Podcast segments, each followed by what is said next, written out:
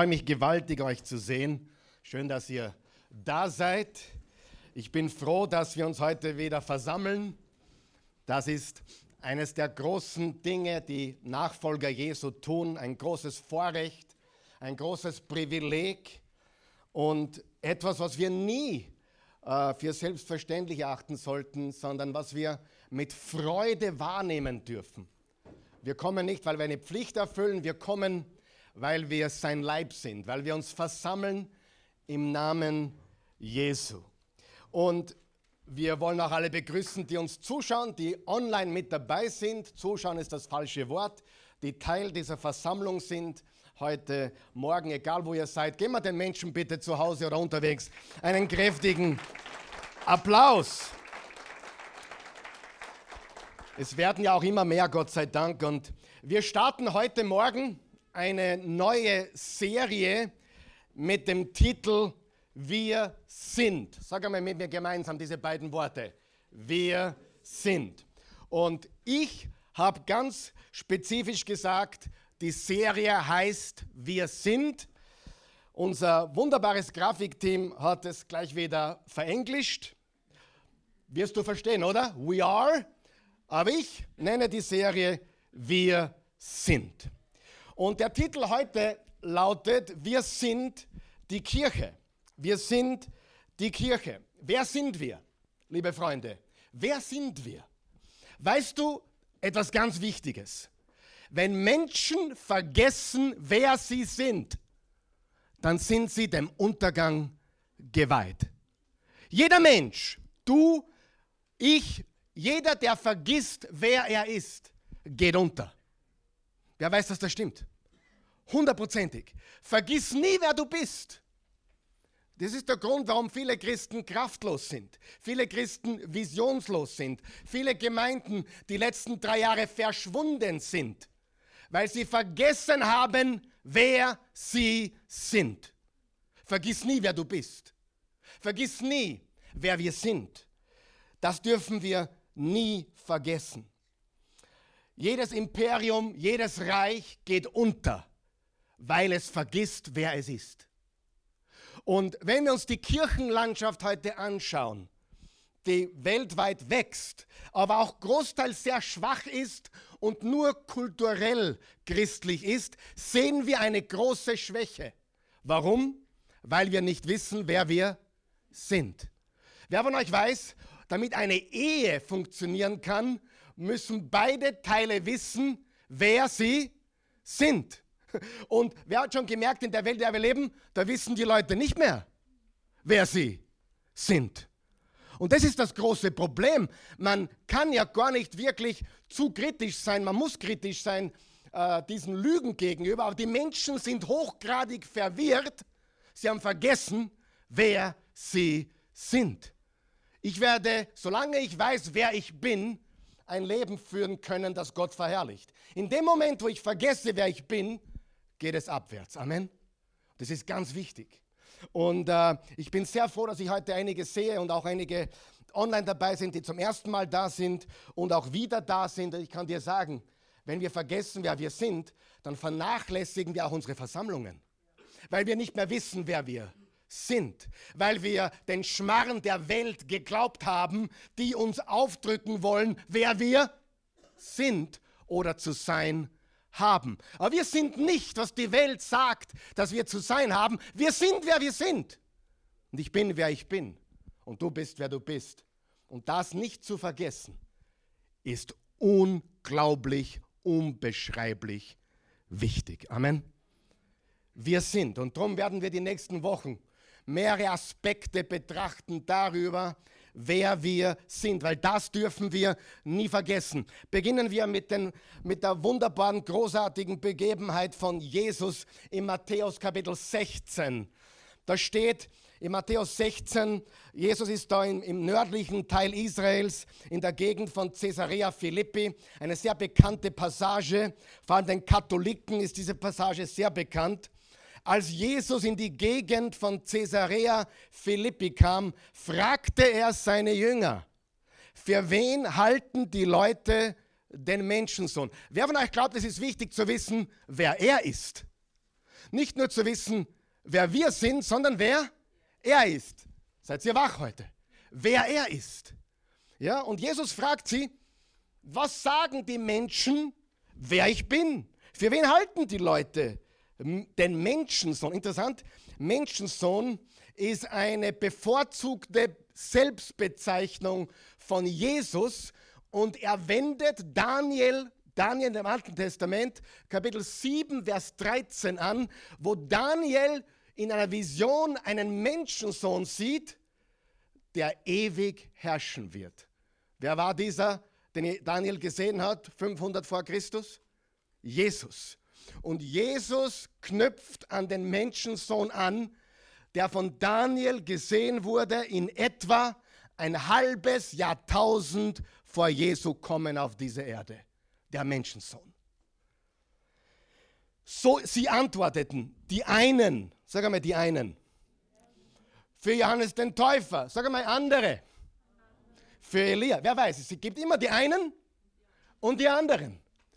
Gehörst du zu den einen oder zu den anderen? Wieder andere, dritte Kategorie, für Jeremia oder sonst einen der Propheten. Und jetzt kommt die entscheidende Frage, denn es ist nicht so wichtig, was andere über Jesus sagen. Die Frage ist, wer ist er für dich persönlich? Und dann steht, er fragt sie, ihr aber, für wen haltet ihr mich? Ich frage euch jetzt, für wen haltet ihr Jesus? Wer ist Jesus? Weißt du, dass es auf diesem Planeten keine wichtigere Frage und Antwort gibt als diese. Für wen haltest du Jesus? Er fragte sie, ihr aber, für wen haltet ihr mich? Da antwortete Simon Petrus, du bist der Messias oder der Christus. Messias und Christus hat dieselbe Bedeutung. Es kommt vom hebräischen Mashiach oder vom aramäischen Moschiach, im griechischen Christos und lateinisiert Christus. Also wir kommen vom hebräischen übers aramäische zum griechischen, zum lateinischen Begriff heute Christus. Was heißt Christus? Der Gesalbte. Und es gibt nur einen Gesalbten und das ist Jesus. Oft sagen Menschen, deine Predigt war gesalbt heute, ja? Weil es nur einen Gesalbten gibt und wenn der durch mich spricht, sind die Worte gesalbt, die rauskommen. Amen. Aber Gesalbten gibt es nur einen einzigen, der Messias, der Christus, der Sohn des lebendigen Gottes. Du bist der Messias. Da entgegnete ihm Jesus, selig bist du Simon Barjona, denn nicht Fleisch und Blut, also kein Mensch, hat dir das offenbart, sondern mein Vater im Himmel. Woher hat er diese Offenbarung? Von Fleisch und Blut? Von den Medien? Von irgendwelchen Zeitungen, die er gelesen hat? Oder kommt diese Offenbarung einzig und allein durch den Geist Gottes? Vom Vater im Himmel. Wer ist Jesus? Und Vers 18 sagt, und ich sage dir, du bist Petrus und auf diesen Felsen werde ich meine Kirche bauen.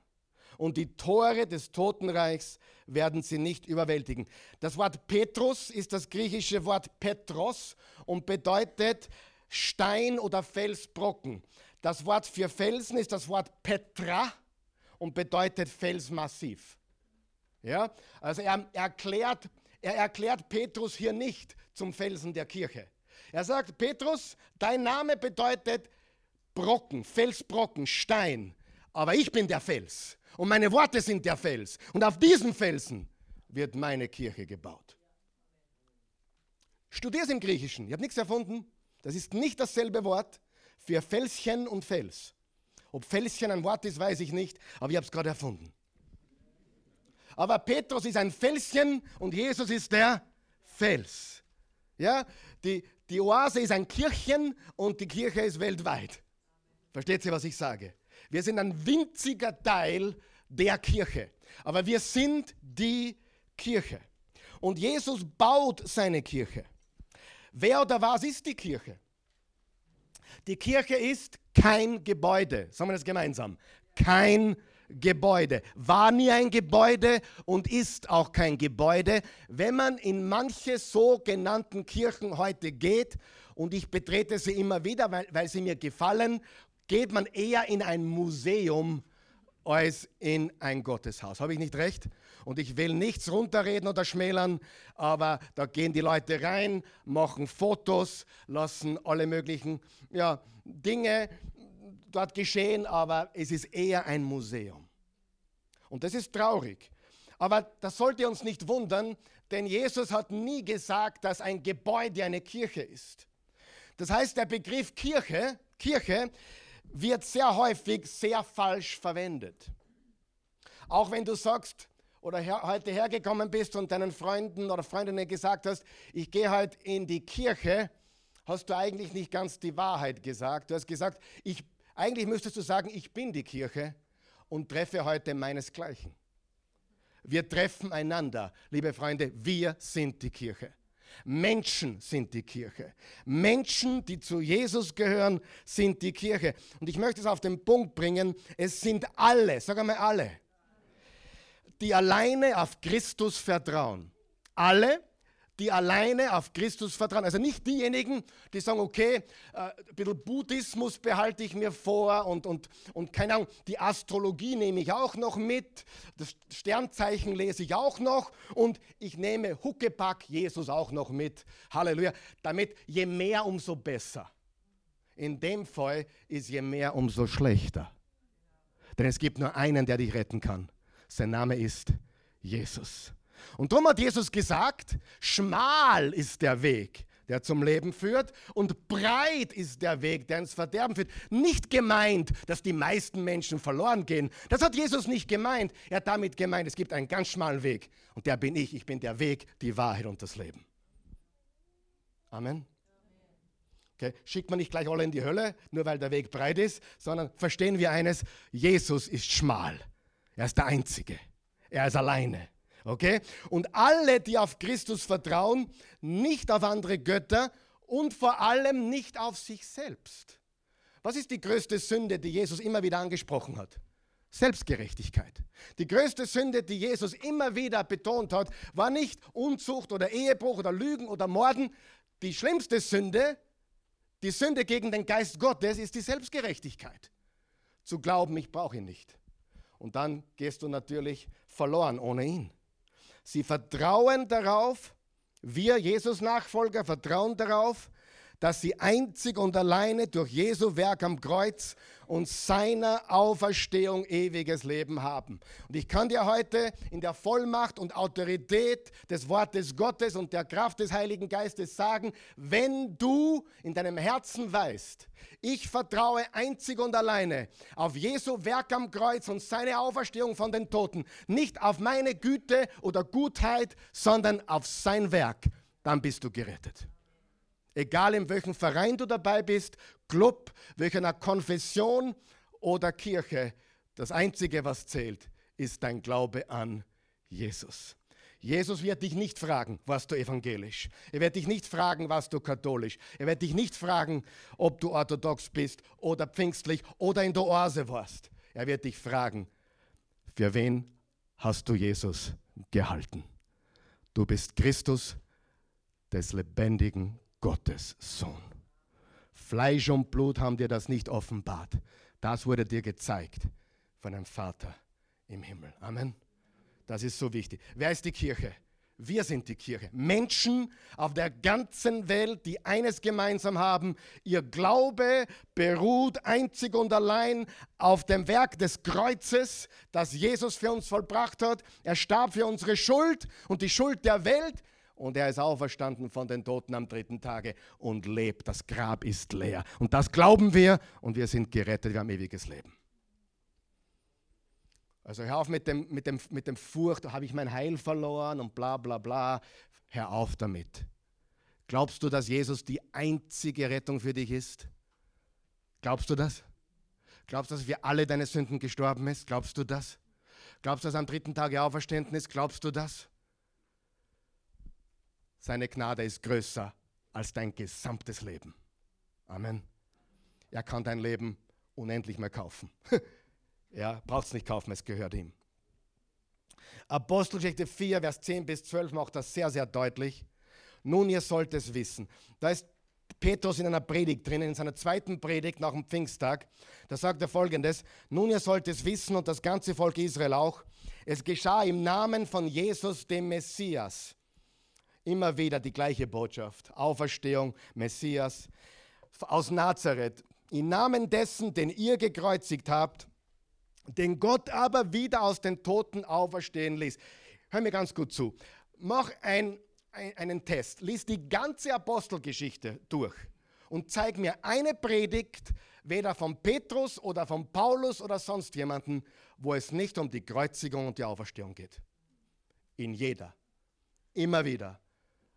Und darum verstehe ich nicht, dass man sich beim Predigen so schwer tun kann, wenn man weiß, es gibt nur eine Botschaft.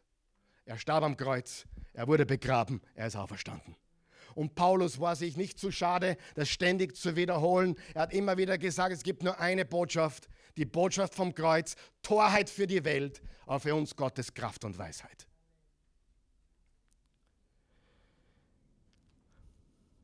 Gott aber wieder aus den Toten auferstehen ließ. Seinetwegen steht dieser Mann hier gesund vor euch. Ja, das ist der Stein, der von euch, den Fachleuten, verachtet wurde, der zum Eckstein geworden ist. Jesus ist der Eckstein. In keinem anderen, jetzt pass auf, in keinem anderen ist Rettung. Sagen wir das gemeinsam. In keinem anderen ist Rettung zu finden. Noch einmal. In keinem anderen ist Rettung zu finden. Denn unter dem ganzen Himmelsgewölbe gibt es keinen vergleichbaren Namen nur dieser Name ist den Menschen gegeben worden. Durch ihn müssen sie gerettet werden. Liebe Freunde, egal was die Welt sagt, egal äh, wer, ja, na egal ist es nicht, weil wir leben die Menschen, aber wir werden das predigen, bis er wiederkommt. Es gibt keine andere Botschaft. Es gibt keine Botschaft der Selbstverherrlichung oder der Persönlichkeitsentwicklung. Es gibt nur eine Botschaft. Ich bin ein Sünder, er starb für meine Sünden am Kreuz. Er wurde ins Grab gelegt, ist am dritten Tage auferstanden. Wenn ich das glaube und glaube, dass er das für mich getan hat und für die ganze Welt, dann habe ich ewiges Leben. Amen. Nur dann. Wir sind seine Kirche und wir dürfen das nie vergessen. Wie ich schon gesagt habe, das zu vergessen wäre unser Untergang. Wie gesagt, deshalb lösen sich Kirchen weltweit auf oder Gemeinden. Sie, viele Christen sind kraftlos und visionslos. Aber jeder echte Jesus-Nachfolger ist Teil der Kirche. Wenn du, das, wenn du das Neue Testament durchliest, dann findest du über 20 Metapher für die Gemeinde. Zum Beispiel, wir sind sein Leib, wir sind der Leib Christi. Was uns deutlich zeigt, wir sind ein Leib und keine Organisation, wir sind ein Organismus oder wir sind die Familie des Herrn oder wir sind die Armee Gottes oder wir sind die Herde eines Hirten. Alles sagt dasselbe, nämlich wir gehören alle zur selben Familie. Ich hatte eine ganz interessante äh, Diskussion vor ein paar Wochen, wo ich unterwegs war und äh, da gab es diese Debatte mit ein paar Christen, äh, wo wir darüber gesprochen haben, Warum, warum ist das Christentum, warum ist das Christentum die einzige Religion, hat er gesagt, obwohl das nicht wirklich stimmt, die einzige Religion, wo es so viel Division gibt. Weißt du, dass es im Christentum mehr Spaltungen, mehr Gruppierungen, mehr Unterkategorien gibt als in allen anderen Religionen? Und ich sagte dann, und genau das beweist für mich, dass es die Wahrheit ist. Oft kommen Leute zu mir und sagen, hey, warum gibt es in so vielen Gemeinden Streit und so viele Dinge, die nicht in Ordnung sind? Gerade das ist der Beweis, dass wir an der Wahrheit dran sind. Denn wir sind ein Krankenhaus für Sünder, nicht ein, ein uh, Luxusresort für Selbstgerechte. Warum geht es in der Gemeinde drunter und drüber? Weil lauter kaputte Leute herkommen. Und schau nicht so komisch, du bist einer davon. All das beweist, dass wir etwas haben. Warum? Warum, um Himmels Willen, kannst du in jedem Vortrag in der Welt jeden dämlichen Autor und Religionsgründer zitieren. Du kannst Buddha zitieren, Konfuzius zitieren, du kannst alle Menschen zitieren, die Mahatma Gandhi kannst zitieren. Alle klatschen. Aber zitiere einmal, Jesus Christus sagte, du wirst eine Nadel fallen hören können im ganzen Raum. Du sagst, woher weißt du das? Weil ich es hunderte Male gemacht habe.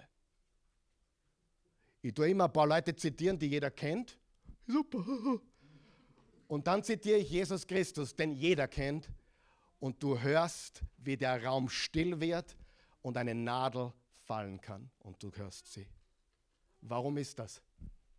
Weil er die Wahrheit ist. Ist dir noch nicht aufgefallen, dass du über alles reden kannst, außer über das Christentum und über Jesus Christus? Das hat einen Grund.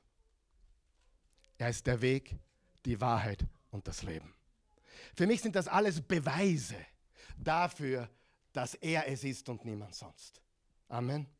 Und jeder, der ihm vertraut, ist Teil dieser Gemeinde. Und die gute Nachricht ist, jeder kann dabei sein. Und Jesus hat uns das von Anfang an vorgezeigt. Stimmt das nicht? Von Anfang an hat er uns vorgezeigt, indem er sich mit, mit Zöllnern angefreundet hat, indem er sich mit Säufern umgeben hat. Er hat sich mit Prostituierten angefreundet. Er hat Steuereintreiber rekrutiert und er hat Aussätzige berührt. Soll ich das nochmal wiederholen?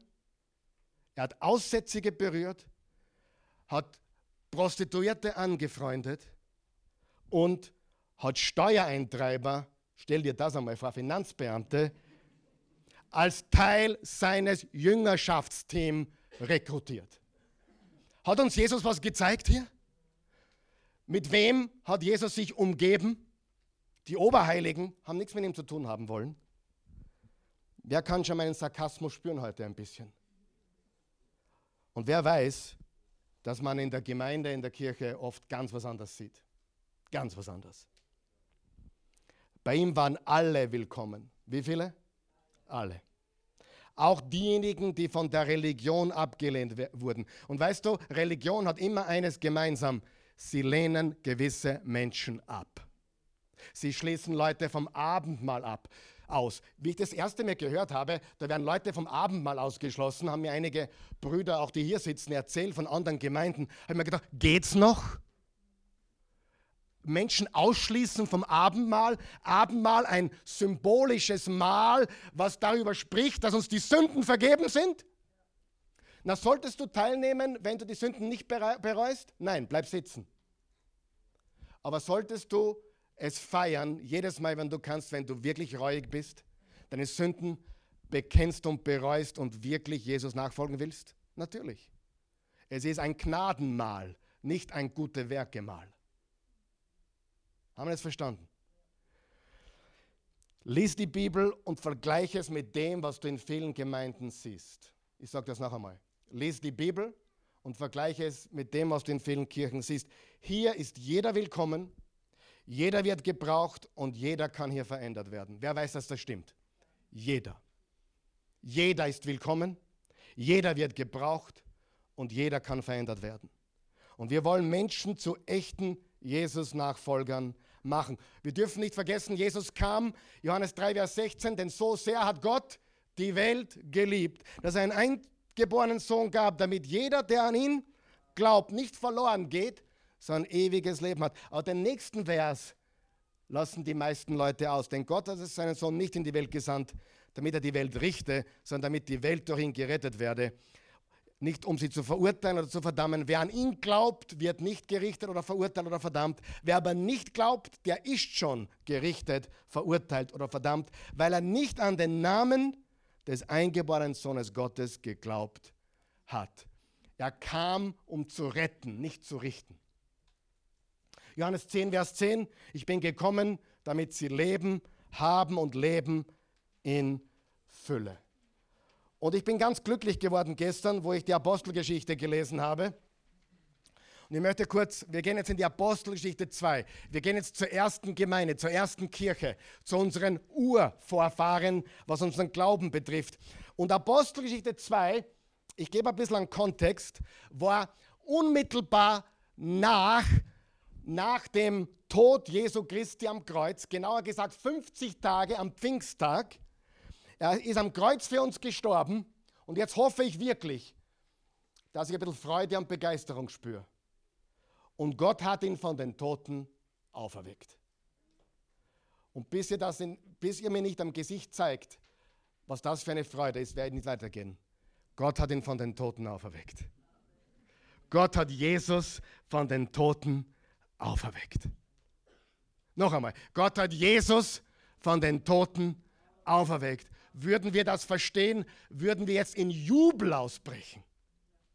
Aber wir sind reservierte Österreicher, und reservierte andere von anderen Ländern der Welt. Ja, wir sprechen ja über 23 Sprachen in der Oase, wenn alle da sind.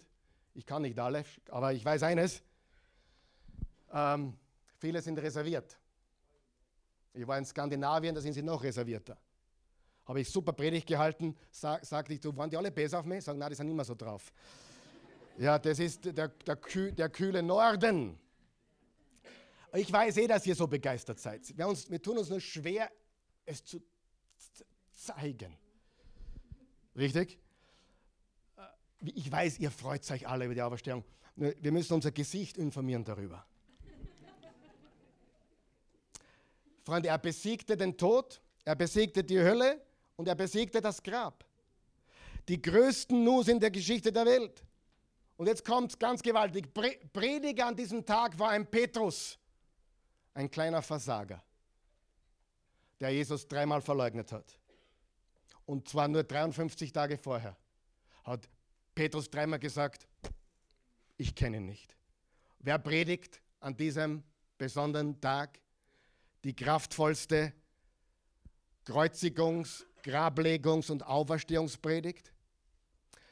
Ich muss schon ein bisschen schmunzeln und ich mache mich nicht lustig, dass so viele Pastoren und Prediger glauben, sie müssen am Pfingsttag eine Heiliggeistpredigt halten.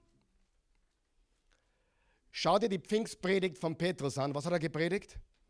Er starb, wurde begraben und ist auferstanden. Er hat nichts anderes gepredigt. Was war das Ergebnis? 3000 Menschen kamen zum Glauben. 3000 Männer plus Frauen und Kinder. Du wirst mich hier nie hören, dass ich am Pfingsttag eine Heiliggeistpredigt halte. Über den Heiligen Geist. Nie. Warum? Mein, unser großes Vorbild, der Petrus, hat es auch nicht getan. Er hat eines immer wieder gepredigt. Er starb, er wurde ins Grab gelegt und das Grab ist leer. Amen. Und daher sollten wir jeden Sonntag im Heiligen Geist predigen, nicht nur am Pfingsttag. nur so nebenbei. Und der Heilige Geist ist ein wichtiges Thema. Aber die Pfingstpredigt war eine Evangeliumspredigt des Kreuzestodes, der Grablegung und der Auferstehung. Lies sie. Das hat Petrus gepredigt.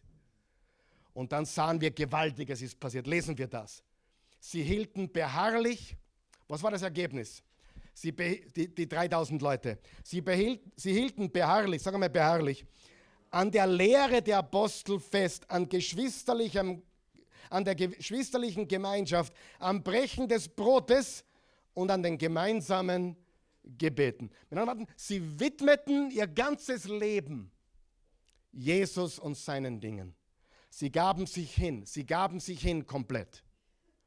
Vers 43, jeden Einzelnen ergriff eine tiefe Ehrfurcht vor Gott. Darf ich was zwischenbemerken? Wo ist die Ehrfurcht vor Gott hingekommen? Wo ist die Ehrfurcht vor Gott hingekommen? Wir haben heute eine Gesellschaft, die will Gott spielen.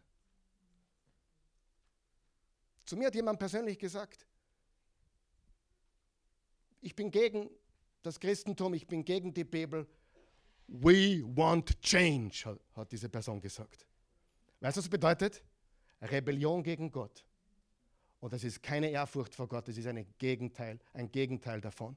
Freunde, Ehrfurcht vor Gott bedeutet nicht Angst vor Gott, es bedeutet Respekt, Hochachtung vor den Dingen Gottes und vor seinem vor seiner Herrlichkeit. Und durch die Apostel geschahen viele Wunder und außergewöhnliche Zeichen. Alle gläubig geworden, aber bildeten eine Gemeinschaft und hatten alles gemeinsam.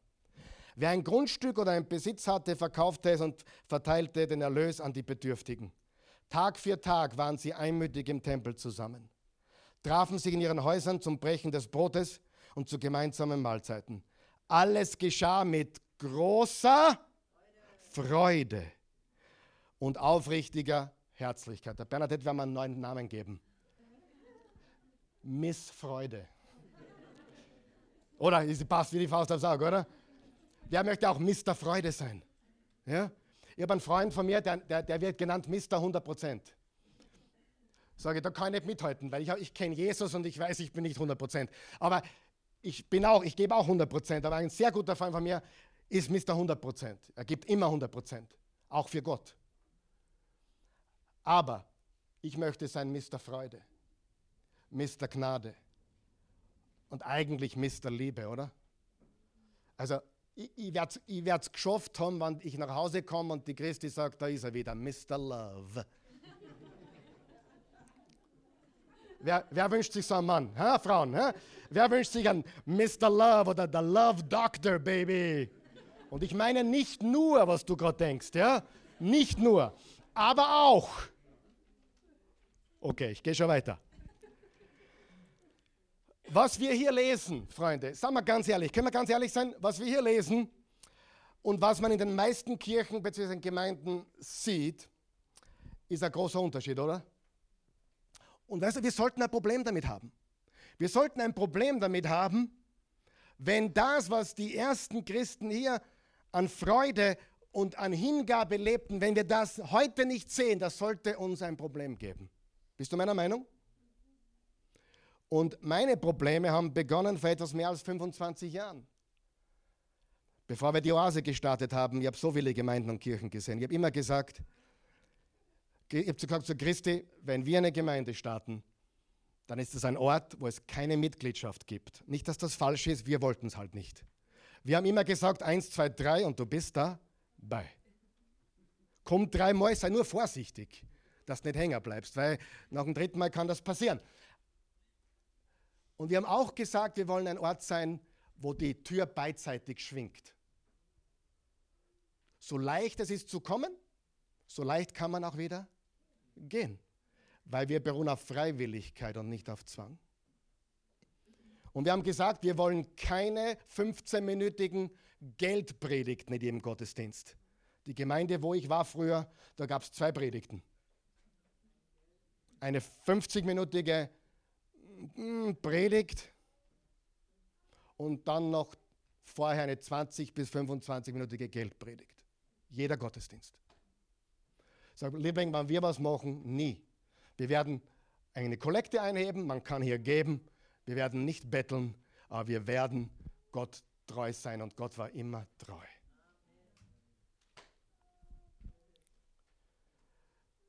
Und ich, ich mache nichts anderes schlecht. Ich, wollte dir, ich will nur sagen, vor 25 Jahren habe ich abgeschlossen mit Kirche, gemeint. Ich wollte, ich wollte das, was ich gesehen habe, nicht. Vor 13 Jahren habe ich das nochmal revidiert. Und vor fünf bis sechs Jahren, und jetzt mache ich ein ganz trauriges Bekenntnis.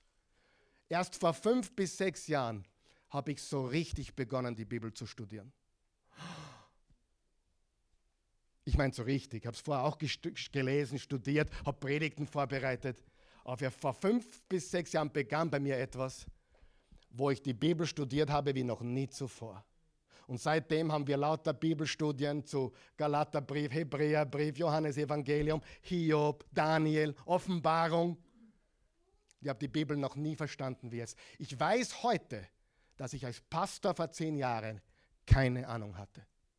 Sorry, dass ihr mich hören musstet. Und ich sage das nicht, um anzugeben. Ich studiere die Bibel jeden Tag drei bis vier Stunden. Jeden Tag. Jeden Tag. Lesen, hören, studieren, Kommentare. Und es hat mein Leben die letzten fünf, sechs Jahre so verändert.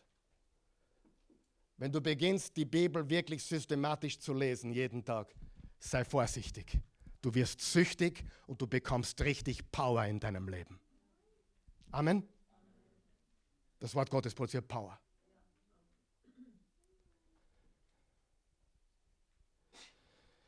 So, jetzt habt, habt ihr es gelesen, was die ersten Jünger erlebt haben. Und jetzt möchte ich diesen, diese sechs Verse aus der neuen Ego-Übersetzung lesen.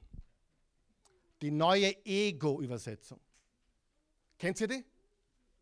Macht nichts, ich habe es erfunden. Aber jetzt lesen wir sie gemeinsam, okay? Die neue Ego-Übersetzung. Wollen wir es lesen? Weil wenn ich so die Gemeinden und meine frühere Gemeinde so betrachte und das Christentum mir so anschaue, ich, mich, meiner, mir, wir vier. Was kann der Pastor für mich heute tun? Was kann die Kirche für mich heute tun? Nein, die Kirche tut für dich gar nichts, du bist die Kirche. Seid ihr bereit für meine hochgradig blasphemische Irrlehre, die ich jetzt verbreite. Die neue Ego-Übersetzung. Seid ihr bereit? Sie hielten beharrlich an ihrem Komfort, ihrem Glück, ihren persönlichen Zielen und eigenen Träumen fest. Niemand bemerkte die Christen wirklich, weil sie so sehr auf sich selbst fokussiert waren. Sehr wenige der Gläubige waren wirklich zusammen und wenn sie es waren, stritten sie sich über dumme Dinge. Wenn sie etwas verkauften, verwendeten sie das Geld ausschließlich dafür, um sich selbst etwas Besseres zu kaufen. Sie behaupteten, Gott zu lieben, aber sie liebten sich nicht einmal untereinander. So fühlten sich viele von ihnen leer, allein oder waren depressiv. Aus diesem Grund mochten viele Menschen sie nicht und nur wenige Menschenleben wurden verändert. Ich habe jetzt absichtlich das heilige Wort Gottes komplett verdreht in eine egoistische Übersetzung. Freunde, was ich gesehen habe im Reich Gottes an Streit über dumme Dinge, das passt auf keine Kuhhaut. Und das siehst du überall. Ja? Und das hat sich bei mir verändert 2010. 2010 habe ich gesagt, ich streite nicht mehr. Du kannst mir widersprechen, aber es gibt einen Boss hier, der heißt Jesus. Und solange er mich als Pastor eingesetzt hat, werde ich schauen, dass hier die Wahrheit verkündigt wird. Amen. Du kannst anderer Meinung sein. Du kannst auch ungläubig sein. Hier ist jeder willkommen. Aber es wird hier nicht gestritten, es wird hier nicht gespalten, es wird hier nicht über dumme Dinge gestritten. Jeder darf seine Meinung haben, aber wir bleiben auf dem Kurs, den Gott uns gegeben hat. Amen. Habt ihr das verstanden, diesen Sarkasmus hinter der neuen Ego-Übersetzung? Purer Sarkasmus, das muss du richtig verstehen. Purer Sarkasmus, aber so nahe an der Realität. So nahe an der Realität was Kirchen, Gemeinden und Leib Christi betrifft. Aber offensichtlich hat Gott was viel, viel, viel, viel Besseres für uns und für seine Kirche. Und wenn wir etwas anders wollen, andere Ergebnisse, brauchen wir ein anderes Denken. Sag einmal Denken. Ein anderes Denken. Verständnis über unsere Rolle. Sag einmal Rolle. Als Kirche und innerhalb der Kirche. Jede Ehe funktioniert nur, wenn jeder seine Rolle versteht wenn jeder weiß, wer er ist und wer er oder sie nicht ist. Drei Dinge zum Abschluss heute, ganz kurz. Und Punkt 1 ist ganz, ganz, ganz, ganz unglaublich und unbeschreiblich wichtig. Erstens, wir werden eine beharrlich, beständig hingegebene Kirche sein. Ich wiederhole, wir werden eine beharrlich, beständig hingegebene Kirche sein. Und zwar gibt es diese vier Säulen. Sie waren beständig in der Lehre, in der Gemeinschaft, im Brotbrechen und Gebet. Sagen wir das gemeinsam. In der Lehre, in der Gemeinschaft, im Brotbrechen und Gebet. Das waren die vier Säulen, die sie festhielten.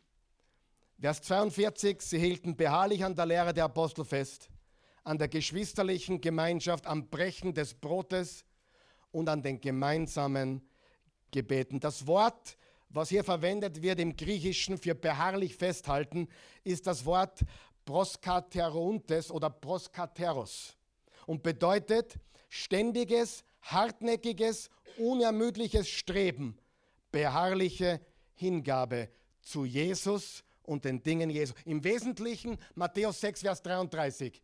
Versteht Matthäus 6, Vers 33? Trachtet zuerst nach Gottes Reich und seiner Gerechtigkeit und er wird euch alles andere dazugeben. Die Wahrheit ist, wir haben alle unser eigenes Trachten. Haben wir nicht alle unser eigenes Trachten? Jeder von uns trachtet nach etwas. Viele trachten nach den Kindern. Ich meine, ist ja auch gut so, oder? Wir lieben sie ja, oder? Aber wer von euch weiß, ganz ehrlich, unsere Kinder halten uns manchmal viel zu sehr auf Trab als notwendig. Und Kinder wurden uns geschenkt, damit wir sie in die richtige Richtung führen, nicht, dass wir sie anbeten oder sie zum Mittelpunkt machen. Hör mir jetzt ganz gut zu. Kinder dürfen nie der Mittelpunkt der Ehe sein.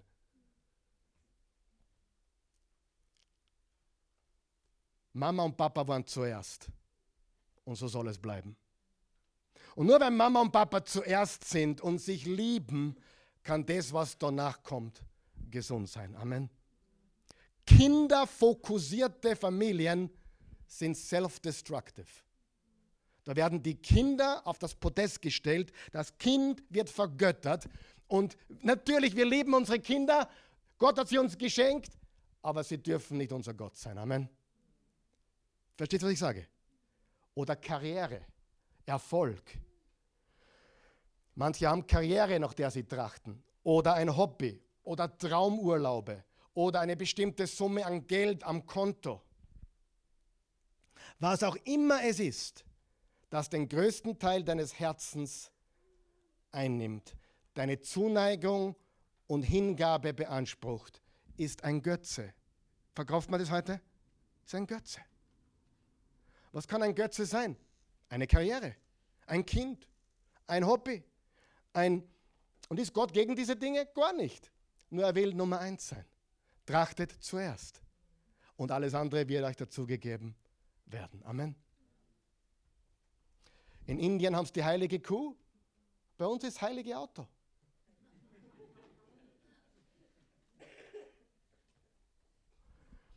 Und ja, ist ja wahr, oder? So viele Jesus-Nachfolger. Seid mir nicht besser heute, oder? Wer liebt mich noch? Keiner, super. Bin her herrlich. So, na okay, Fokus auf die Kamera. So viele, so viele Jesus-Nachfolger leben ein lässiges, komfortables Christentum. Mehr oder weniger kulturelles Christentum. Aber das ist nicht, was wir wollen. Wir wollen echte Jesus-Nachfolger sein. Amen. Wir sind keine kulturellen Christen, wir sind die Kirche, wir sind die Gemeinde. Wer bist du? Vergiss es nicht. Und viele Menschenleben wurden hier Gott sei Dank verändert. Aber ich sage dir was, wir beginnen erst. Wir beginnen erst. Ich komme erst, ich werde erst warm. Ich fahre erst, bin noch, ich, meine, mein Drehmoment ist noch beim Raufgehen, ja, noch weit weg von der roten Linie. Wir fangen erst an. Diese Welt braucht uns. Diese Welt braucht dich. Wer gibt mir recht? Diese Welt braucht andere Kirchengemeinden wie diese und andere, die andere Stile und andere Methoden haben, aber die gleiche kraftvolle Botschaft ver verbreiten. Die Welt braucht uns.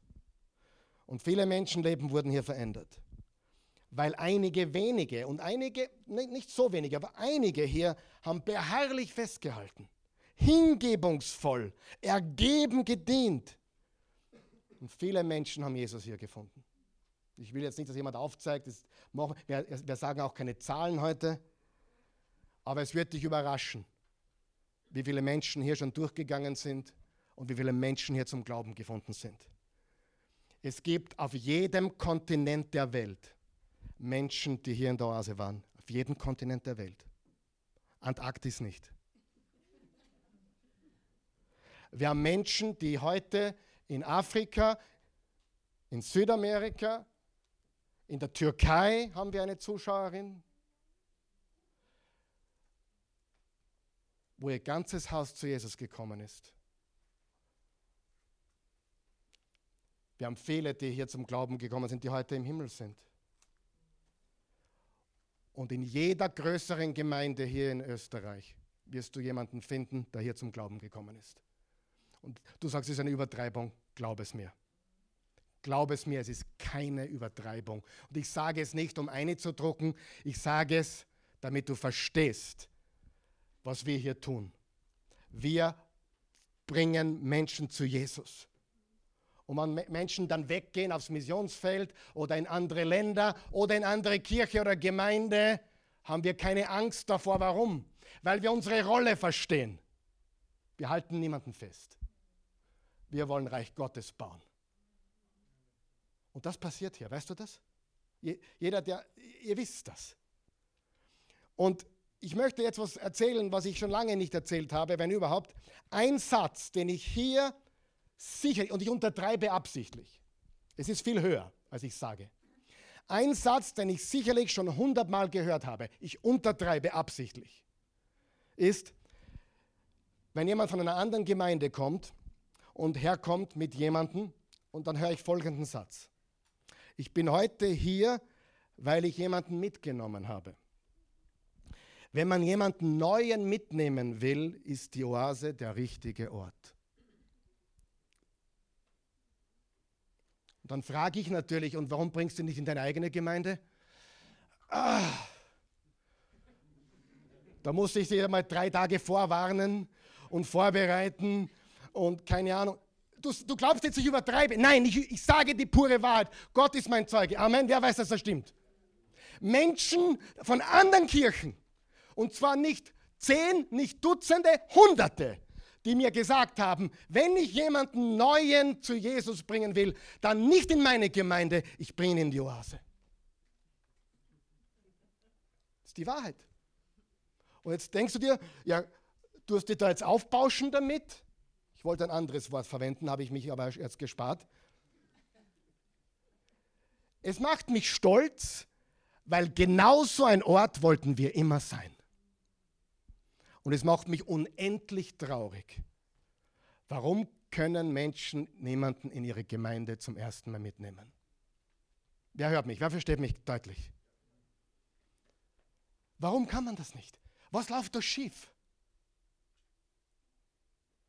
Und deshalb sind wir angstfrei. Wir haben keine Angst davor, jemanden zu verlieren. Wir wissen, wer wir sind. Wir wissen, wir haben eine Rolle zu spielen und die werden wir weiterspielen. Amen. Willst du ein außergewöhnliches Leben führen? Lebe ein Leben, das du voll und ganz Jesus und seinen Dingen widmest.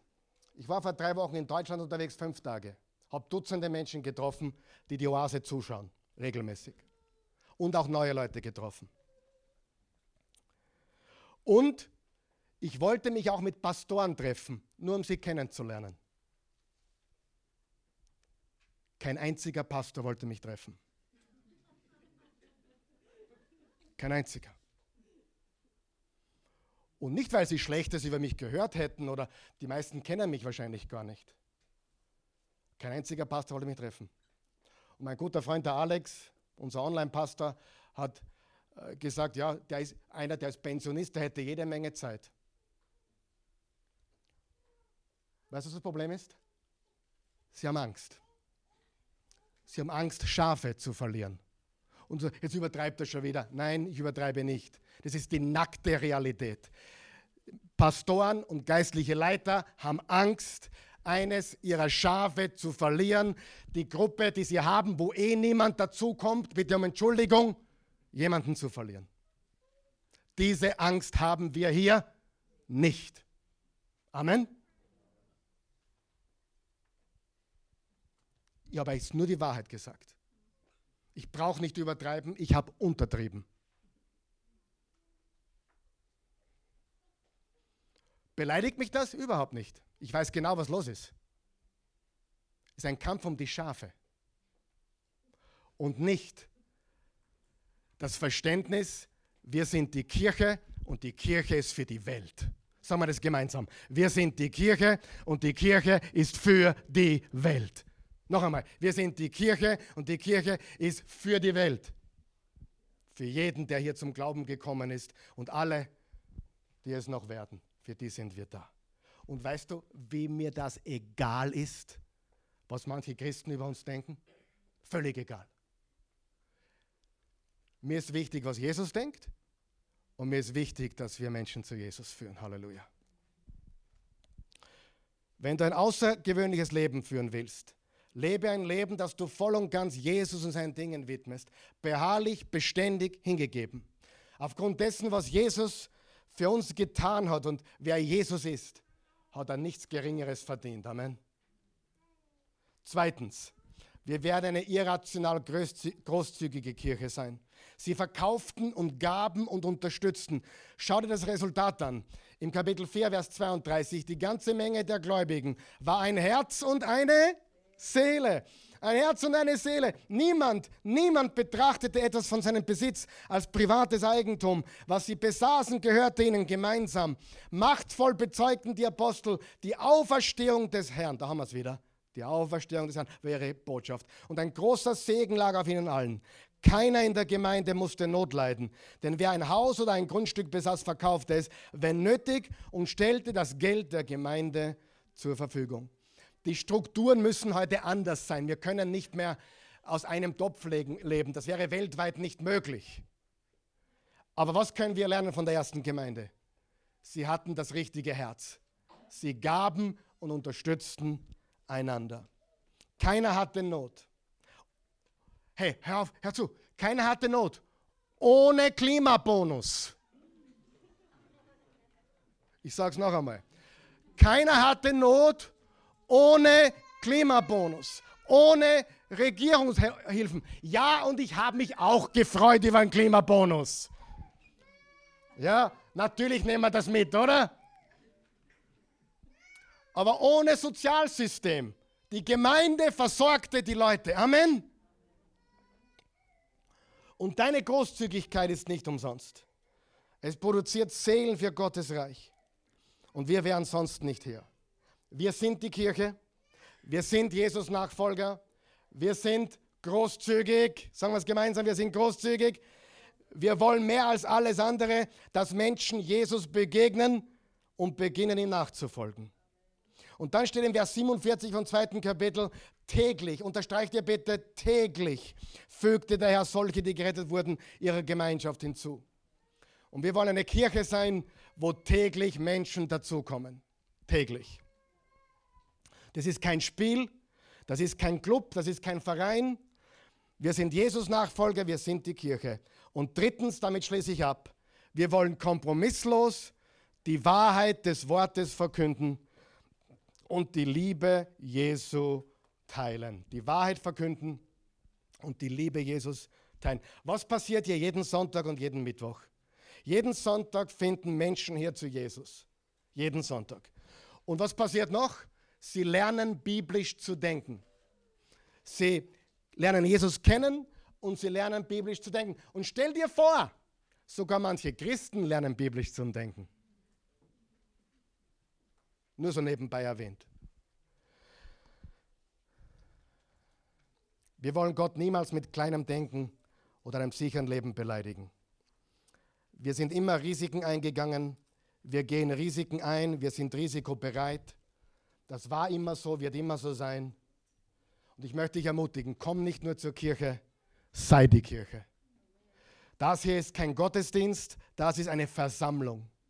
Wir versammeln. Gottesdienst ist dein Leben. Mit deinen Gedanken, mit deinem Körper dienst du Gott. Das hier ist eine Versammlung, wo wir uns begegnen, wo wir ermutigt werden, wo wir aufgerichtet werden. Wir sind Unterschiedmacher. Wir widmen uns Jesus und seinen Prioritäten. Wo kannst du beginnen? Lies Gottes Wort. Aber ich warne dich, wenn du beginnst, Gottes Wort jeden Tag zu lesen, wirst du süchtig, hungrig nach mehr und es wird sich einiges in deinem Leben verändern. Freude wird kommen, Frieden und Kraft. Diene, bring deine Gaben ein. Was wird passieren? Ich warne dich. Du wirst mehr Freude haben. Du hast keine Zeit mehr, depressiv zu sein. beginne zu geben. Ich meine, richtig zu geben. Hast du mich gehört? Richtig zu geben. Aber ich warne dich, sei vorsichtig. Dort, wo dein Schatz ist, wird auch dein Herz sein. Dort, wo du hingibst, das wirst du noch mehr lieben. So funktioniert es. Wo dein Schatz ist, wird auch dein Herz sein. Sei vorsichtig, wenn du mehr gibst oder richtig geben lernst im Leben. Hier und überall, wo Gott dich ermutigt zu geben. Sei vorsichtig, wenn du beginnst zu geben, richtig zu geben, werden deine Prioritäten sich verändern. Täglich beten. Oh, aber ich warne dich, sei vorsichtig. Du wirst ein anderer Mensch werden, wenn du täglich auf den Knien bist und zu ihm betest. Wir sind keine Konsumenten. Sagen wir es gemeinsam. Wir sind keine Konsumenten. Wir sind Teilhaber, wir sind Mitwirkende, wir sind die Kirche. Wir existieren für die Welt. So sehr hat Gott die Welt geliebt. Jesus kam, zu suchen und zu retten, was verloren ist.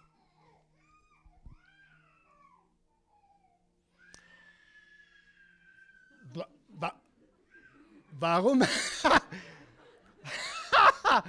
Wa da, da, da, kann ich nicht mithalten, gell? Das geht sich nicht aus. Aber darf ich was sagen dazu? Vor 10, 15 Jahren hätte mich das grantig gemacht. Und man hätte es gesehen, weil ich ein unreifer, unqualifizierter Pastor war. Mir war, mir, mir war lieber, mir war lieber, alle denken, ich bin cool und es muss alles perfekt sein. Heute ist mir das Schnurze.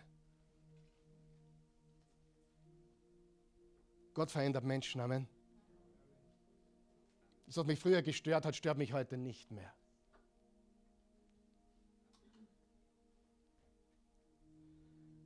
Liebe Jesus. Liebst du ihn auch? Wir sind die Kirche. Freunde, die Welt braucht uns. Warum? Wir sind das Salz der Erde. Weißt du, egal wie schlimm es da draußen ausschaut, wenn das Salz nicht mehr da wäre auf der Erde, wäre diese Welt unausstehlich. Wir sind das Licht der Welt. Weißt du, dass ohne Gemeinde Gottes, ohne Kirche die Welt nicht mehr existieren könnte?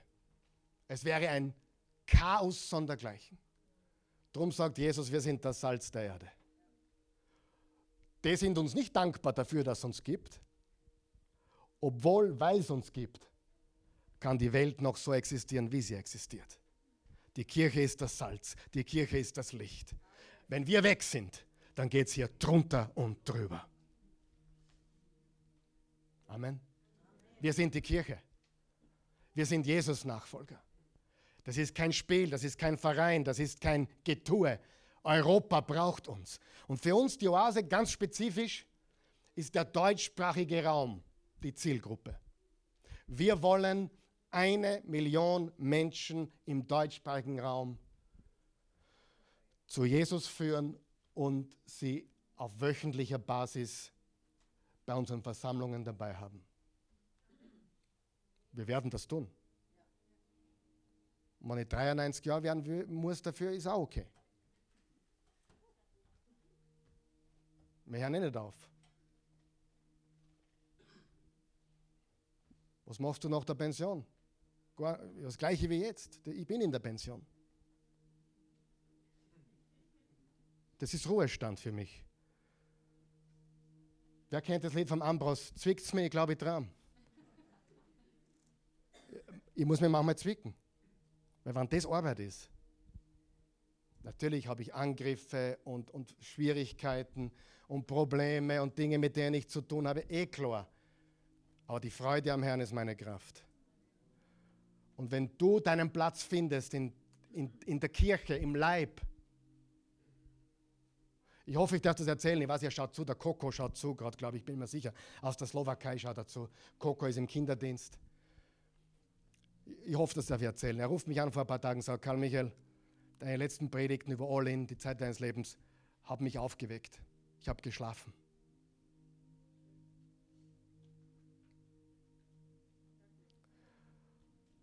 Ich werde mich in den Gefängnisdienst einschreiben. Sag ich, ja, weißt du, wo du anrufen musst? Ja, der Horst, Horst Reh, ein guter Freund von mir. Gesprengte Ketten. Hat angerufen dort und ist bereits im Gefängnisdienst. Er wird jetzt, ich weiß nicht, ich habe die Details nicht erzählt, aber er wird monatlich jetzt ins Gefängnis gehen, um dort zu dienen, Jesus zu verkündigen. Und das sind Dinge, die ich normal nie erzähle, aber das sind Dinge, die hier entstanden sind. Und dann sagt er, ich werde mir jetzt da voll reinhauen. Und der Kinderdienst muss ein bisschen zurücktreten. Nein, muss er nicht. Doppelte Arbeit, mein Freund. Aber wenn du deinen Platz findest, dann kommt eine Freude über dich. Wenn du verstehst, ich gehe nicht in die Kirche, ich bin die Kirche. Und wir brauchen einander. Amen. Lass uns gemeinsam aufstehen. Ich hoffe, du hast es empfangen heute.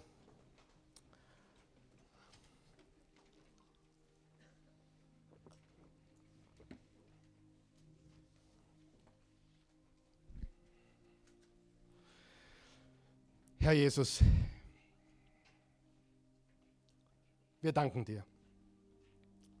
Wir danken dir für deine, unendlo deine unendliche, endlose, bedingungslose Liebe. Du liebst uns, wie wir sind. Du liebst uns zu sehr, uns zu lassen, wie wir sind. Und wir wollen heute, wir wollen heute ein eine Verbindlichkeit eingehen. Wir wollen nicht nach der neuen, e neuen Ego-Übersetzung leben, sondern nach deinem echten Wort leben. Wir wollen beharrlich sein in der Lehre, in der Gemeinschaft, im Gebet und im Brotbrechen.